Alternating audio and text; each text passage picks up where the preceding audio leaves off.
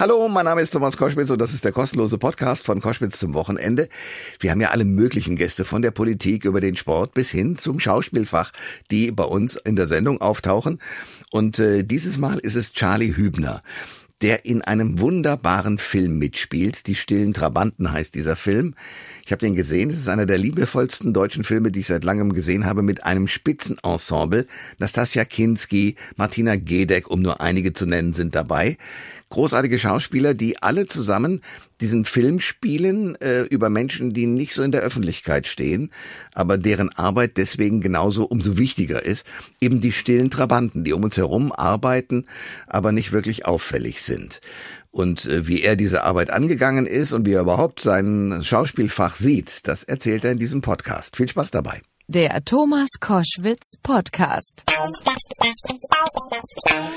Ihr hört Koschwitz zum Wochenende jetzt mit einem großartigen Schauspieler. Wir kennen den aus Das Leben der anderen, aus Krabat oder auch Same Same but Different und natürlich aus dem Rostocker Polizeiruf 110, wo er zwölf Jahre lang den Kommissar Buko gespielt hat. Charlie Hübner, herzlich willkommen. Hallo, guten Tag, moin, moin. Moin, moin. Charlie, du hast den Kommissar hinter dir gelassen, um jetzt etwas zu machen, was ich großartig finde, aber es ist eine, eine Mischung, über diesen Film müssen wir sprechen. Die stillen Trabanten heißt dieser Film. Ja. Und nun denkt man beim ersten Mal hingucken und nicht wissend, was das für ein Film ist. Na, Trabant, da werden sie den Mond meinen. Es ja. geht aber nicht um den Mond, der als Trabant um die Erde kreist, sondern um die, um die Menschen, die in der Nacht sich um die Dinge kümmern, die wir tags als selbstverständlich hinnehmen. Also um Fachleute, um Reinigungskräfte, um Imbissbudenbesitzer. Und die haben alle ähm, Träume, wo dann auf einmal noch andere Leute auftauchen. Ja, Sehnsuchtsfiguren. Ja. Ihr habt, ähm, im Grunde genommen ist es ja kein Film, der einen, einen roten Faden hat, außer dem, den du gerade geschildert hast, nämlich, dass das alles Menschen sind, die man ja erst äh, gar nicht zu sehen bekommt und die dafür sorgen, dass alles funktioniert. Es ja. sind aber sozusagen Kurzgeschichten, die irgendwie äh, zusammenpassen. Äh, nach äh, Clemens Meyer, der ja diese Kurzgeschichten geschrieben hat, mit einem unglaublichen Ensemble. Martina Gedeck ist dabei, Nastasia ja. Kinski, du bist dabei, Peter Kurt, Lilith ja. Stangenberg und, und das hört ja gar nicht mehr auf. Habt ihr alle beschlossen, wir finden diese Geschichten so toll oder wie seid ihr zusammengekommen? Na, das also ja auf jeden Fall das. Dann also ich bin auf jeden Fall auch ein Clemens Meyer Leser und äh, hab eben, wir haben ja alle gute Erfahrungen mit Thomas auch gemacht als Regisseur, Thomas Stuber. Ja. Das ist einfach ein großartiges Arbeiten mit ihm. Und insofern ist, wenn Thomas anruft, guckt man eh immer genau hin und äh, in der Sache musste man das einfach machen, weil es für mich eben auch so selten ist, dass diese Figuren, die Clemens Meyer erzählt, ähm, die finden ja nicht so oft Eingang in Film und Fernsehen in unserem Land. Und wie er dann sie erzählt, ist ja sehr poetisch. Und das ist einfach eine tolle Einladung. Also ich habe selten einen so liebevollen, aber in Ansätzen auch so traurigen Film gesehen. Mhm. Äh, fasse ich das richtig zusammen? Ja, weil natürlich da auch nichts beschönigt wird. Also sowohl Clemens Meyer als auch Thomas Stuber legen jetzt nicht irgendeine These darüber, dass so Leute dann am Ende ab morgen ein besseres Leben haben. So Menschen, die äh, in der Nacht auf die Objekte aufpassen, wie der Erik, den ich spiele, oder die reine Frau. Ja. Sondern ähm, sie, verbleiben, sie verbleiben in den inneren Hoffnungen. Und das finde ich, das ist das, was die Melancholie macht, glaube ich, beim Zuschauen. Aber das ist letzten Endes das, was diese Menschen stärkt, was uns alle stärkt, uns beide auch. Also ja. das, was die, diese Sehnsuchtsträume, die man nach innen hat, geben einem ja auch Kraft. Charlie Hübner, großartiger Schauspieler, ist bei Koschwitz zum Wochenende und wir reden über den Film Die stillen Trabanten, der seit dem 1. Dezember in den Kinos zu besichtigen ist.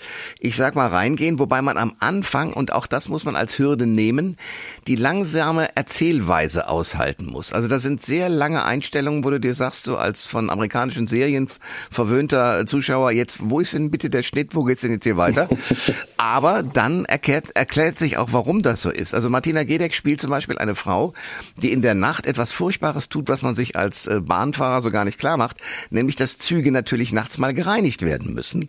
Ja. Mit der leider verschärften Situation, dass es obendrein auch noch dafür Kontrolleure gibt, die dann gucken, ob so eine Frau wie Martina Gedeck sie spielt, denn auch ordentlich sauber macht.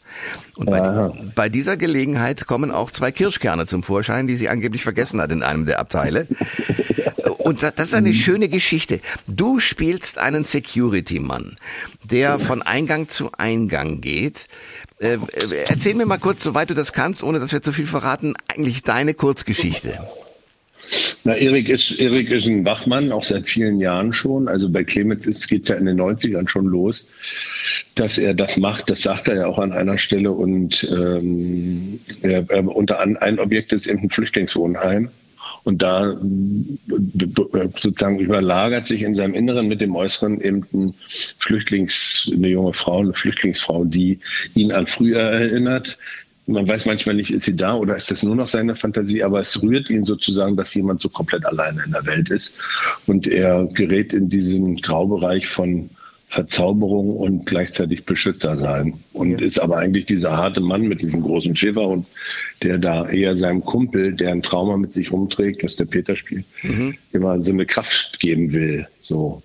Und aber mag dann am Ende in der Kurzerzählung, so wie ich es deute, lieber in der Fantasiewelt bleiben, als in der harten Realität, in der harten Wirklichkeit. Ja. So geht es ja allen so ein bisschen dabei, Thomas äh, und Clemens. Ne? Ja, also ich, ich denke auch, wobei ich das deshalb so rührend fand, weil dieses, dieses Mädchen aus der Ukraine, ähm, ich finde spannend, dass das, das ist eine unfassbare Liebeserklärung und ja. du spielst sie eigentlich so ganz ich würde mal sagen, ganz normal.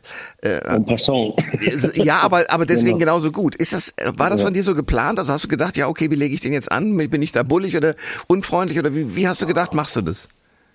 Das, das ist ja immer mit, mit Thomas eine, eine gemeinsame Arbeit, ein gemeinsamer Weg. Und uns war relativ klar, dass es da eher um den jungen Erik geht, um den, um, um den Teenager eigentlich, der das immer entdeckt wieder, dieses Fühlen, dieses sich öffnen, der nicht dieser Mann ist, der diesen Panzer über die Jahrzehnte gekriegt hat, dieser große, stämmige Kerl mit der Glatze, der jetzt einfach das Leben so pragmatisch wegträgt, sondern innen drin ist ein inner Flame, das ist noch sehr fragil und zart. Und das war der Reiz, dass man jetzt nicht aus so einer Imitation noch reingeht und einfach mal kriegt, was passiert, sondern dass der eigentlich relativ innerlich gesehen nackig ist auf eine Art. So. Ja.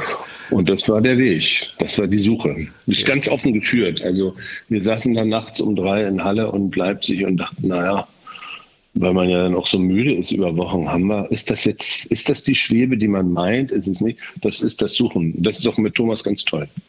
Ja, wobei es äh, zwei grandiose Situationen gibt. Die eine ist, dass du sozusagen als ehemaliger Grenzer offenbar auch diesen geheimen Weg mit ihr dann gehst und sozusagen ja. die, die alten Grenzanlagen abschreitest. Hattet ja, ja. ihr beim Drehen denn im Kopf, dass auch, sagen wir mal, der Ukraine-Krieg ja ein Thema ist? Denn das Mädchen stammt ja aus der Ukraine. Naja, in der Form jetzt, als äh, wie der Krieg jetzt seit einem halben Jahr läuft oder acht Monaten nicht, weil wir haben im letzten Herbst hier drin, ja. dass der Konflikt da ist und sozusagen der Krieg in, in, in Scharmützeln ja schon über acht Jahre geht, natürlich. Aber mh, mm, das, also ich habe mich davor mit Barlach befasst, äh, über zwei, drei Jahre, äh, weil wir da so eine Tour gemacht haben. Und das Thema Russland-Ukraine ist sehr alt. Also es ist mir eher vertraut als Dauerproblem, als dass jetzt die Filmarbeit mich dann noch neu darauf hingeschärft hätte. Und dieses Problem oder das Thema, dass du, dass die Sowjetunion die Sowjetunion war und da gehörten ja viele, viele Staaten dazu, die eigentlich eine andere Geschichte in sich tragen. Ja. Und auf einmal war das sowjetisches Reich und jetzt gibt es seit 30 Jahren diese diese neuen, neue Definition von Geografie und Geschichte, dass das da ein Zunder drin ist. So war das in den 90ern auch schon. Das waren ukrainische Flüchtlinge. Das war das, was Clemens Meyer in den 90ern schon beobachtet und erlebt hat. Dass die Menschen, ich auch als Student schon 94, die Kommilitonen damals in Moskau sagten, ich bin Ukrainer, ich bin Ukrainerin nicht Russe. Mhm. Und dadurch ist mir das Thema, also für mich ist das ein Thema, was immer da war, dass es jetzt so eine Brisanz kriegt, dass der Krieg da sozusagen auch nochmal eine andere Lupe drüber hält über diese Situation von Erik und dem Mädchen, das ist natürlich, äh, das ist dann einfach so. Ne? Das macht es nur schärfer, aber das Thema war vorher da und wird auch noch bleiben, denke ich. Ja. Charlie Hübner ist unser Gast bei Koschwitz zum Wochenende. Wunderbarer Schauspieler, den viele natürlich als Kommissar Buko noch im Kopf haben und in vielen anderen Rollen. Äh, äh, wie ist es für dich? Bist du da gerne ausgestiegen nach den Jahren oder hast du gesagt, so ist jetzt gut, jetzt will ich solche Projekte machen wie die stillen Trabanten? Ach, die kamen mir immer so vorbei. Es war jetzt für mich eher für Bukov so, dass Bukov einfach, ähm, Bukov und ich so lange miteinander vertraut waren, dass ich dachte, wir müssen uns mal enttrauen. okay. Bukov hing mir im Gemüt und gerade bei der Dreharbeit äh, war das, das war ja so die zweite große Rolle nach, nach dem letzten Dreh mit Sascha Bukov äh, war, merkte ich so, wie er so langsam aus den Knochen schlich. Ich weiß nicht, wie die anderen Kollegen das erleben und Kolleginnen, aber für mich war es irgendwann doch, dass, dass der so dauerpräsent war und ich mich sozusagen nicht nur mit mir und den Charakteren befassen durfte, sondern Bukov da auch immer mitschwimmen. Und dann dachte, der hat doch jetzt bei sowas wie einer Komödie wie Vorsicht vor Leuten dann doch da auch nicht verloren. Ja. Und dann, dann war das wie so eine innere Lebensentscheidung zu sagen, wir waren jetzt zwölf Jahre Freunde, jetzt fahr du mal nach Sibirien und ich bleib hier in Mecklenburg und dann gucken wir mal weiter. ich verstehe. Es gibt in diesem Film Die stillen Trabanten ähm, zwei Szenen, wo ich gedacht habe, hui, wie mutig muss man als Schauspieler sein. Ähm, es geht darum, dass du diese Fantasie hast mit dieser jungen Frau aus der Ukraine und sexuell sehr erregt bist. Und das wird auch dargestellt. Ich will es gar nicht weiter vertiefen, aber du musst da, hatte ich den Eindruck, auch wenn man nichts sieht, also man sieht im Kino nichts Unanständiges, trotzdem muss man es spielen und muss man sozusagen die Befriedigung deutlich machen. Wie, wie geht denn das? Also wie hast du das überwunden? Oder ist das sozusagen, ich habe Schauspieler gelernt, also kann ich das? Na, das ist dann Teil, also A ist das eben mit jemandem wie Thomas Stuber, da gibt es ja auch noch ein paar andere, aber das gehört einfach zu der Sache dazu, damit man dem einen Grund gibt. Sonst wird es so ein bisschen eine Behauptung, dass so ein Kerl, also jetzt er ist ja jetzt kein, kein äh, platonischer Esoteriker oder so. Mhm. Und das, das, das, das gehört aber auch, wie, er will das ja selber trennen, sozusagen die, die seelische Kraft von dem, was in ihm als Mann los ist. Und da war dann ganz klar, es gehört da rein. Wir haben auch lange überlegt, muss man es erzählen? Und es ist genau der Grund der Frage, sage ich dir, das muss sein, damit du auch der ist ja jetzt allein durch die Begegnung jetzt nicht ein besserer Mensch oder eine ganz zart beseitete Seele, die jetzt ab jetzt auch andere Literatur liest oder so, sondern er ist ja trotzdem dieser Kerl. Und ja. da war eine Klammer. Und dann kann man sich bei Thomas und auch bei Peter Matjasko, dem Kameramann, darauf verlassen, dass die das so erzählen, dass es einen poetischen Wert hat und nicht nur billig ist. Ja. Und, und ja. dann ist es, und dann ist es, also für mich ist das, also bei jeder Figur denkt man über sowas nach. Wie erlebt eine Figur das? So. Ja. Und das ist Teil der Arbeit und äh, die einen wollen es dann auch zeigen und die anderen nicht. Aber da bin ich für mich selber, äh, ich, ich, also ehrlich gesagt habe ich das immer gar nicht als Thema, weil es ist, gehört dazu, bei jeder Rolle. Ja, Clemens Schick hat mir bei einem, ja, Clemens Schick hat mir bei einem Interview gesagt, ja, ich, das bin ich ja gar nicht, sondern das ist ja dann der jeweilige, den ich da gerade spiele, also in dem Fall der Erik. Das bist du ja nicht, sondern das gehört dir die Rolle. So, so muss man es auffassen, oder?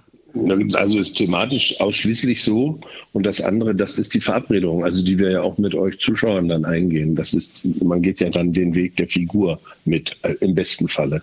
Und das, äh, glaube ich, haben Thomas und Peter Matthiasko gut hingekriegt, dass das in dem Fall auch so ist. Ich habe den Film ja noch nicht gesehen. Ich werde ihn nächste Woche sehen und bin gespannt. Ja, ja. Äh, aber, aber habt ihr euch denn als Ensemble vorher mal irgendwann gesehen? Also weißt du zum Beispiel, was Martina Gedeck und, und Nastasia Kinski da machen?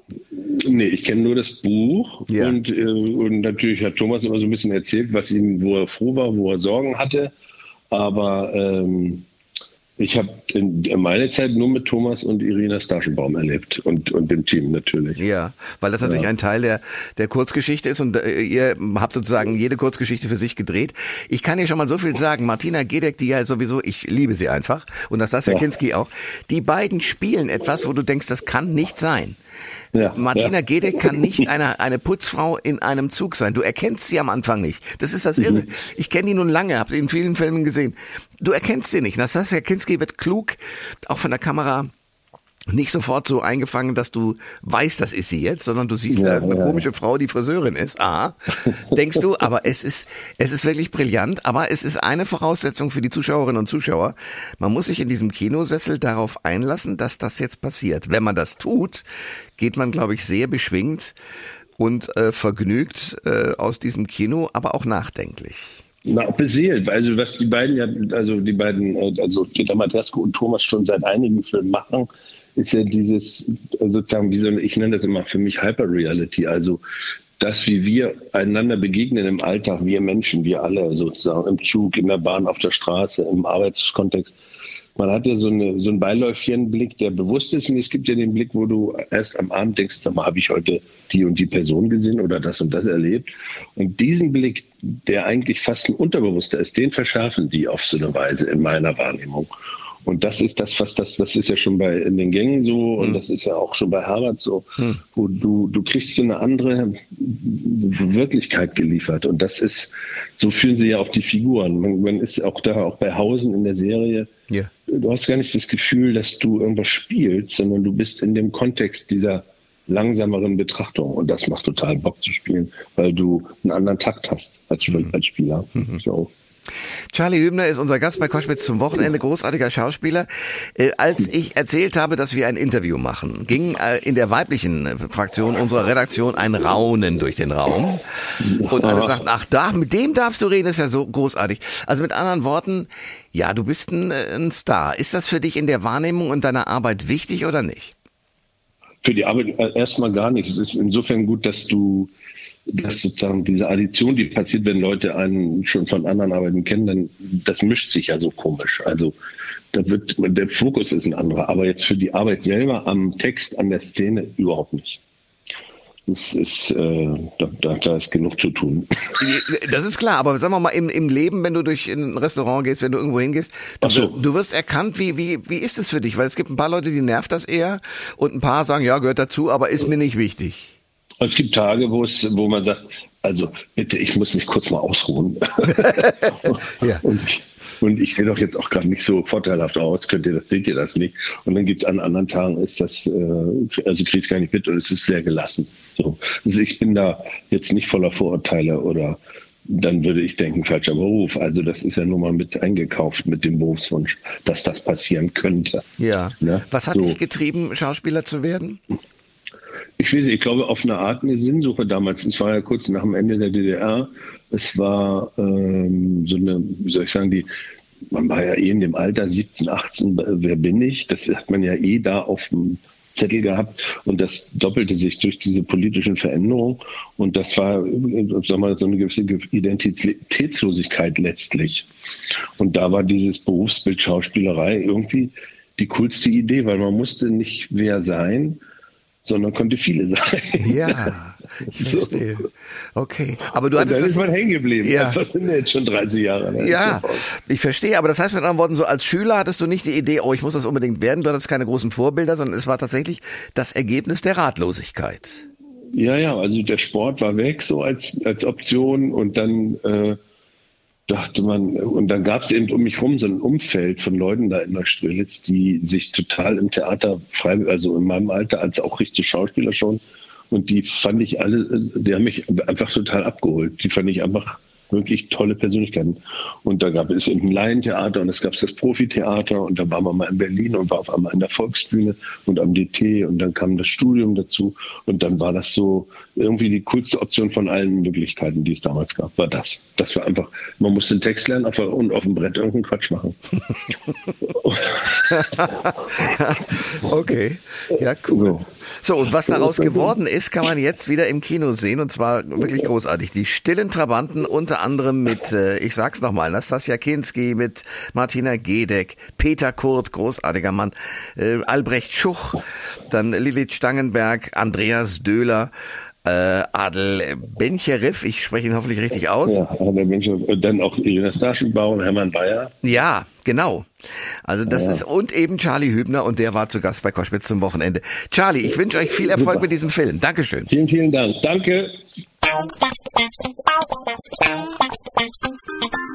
Alle Informationen zur Sendung gibt es online auf thomas-koschwitz.de.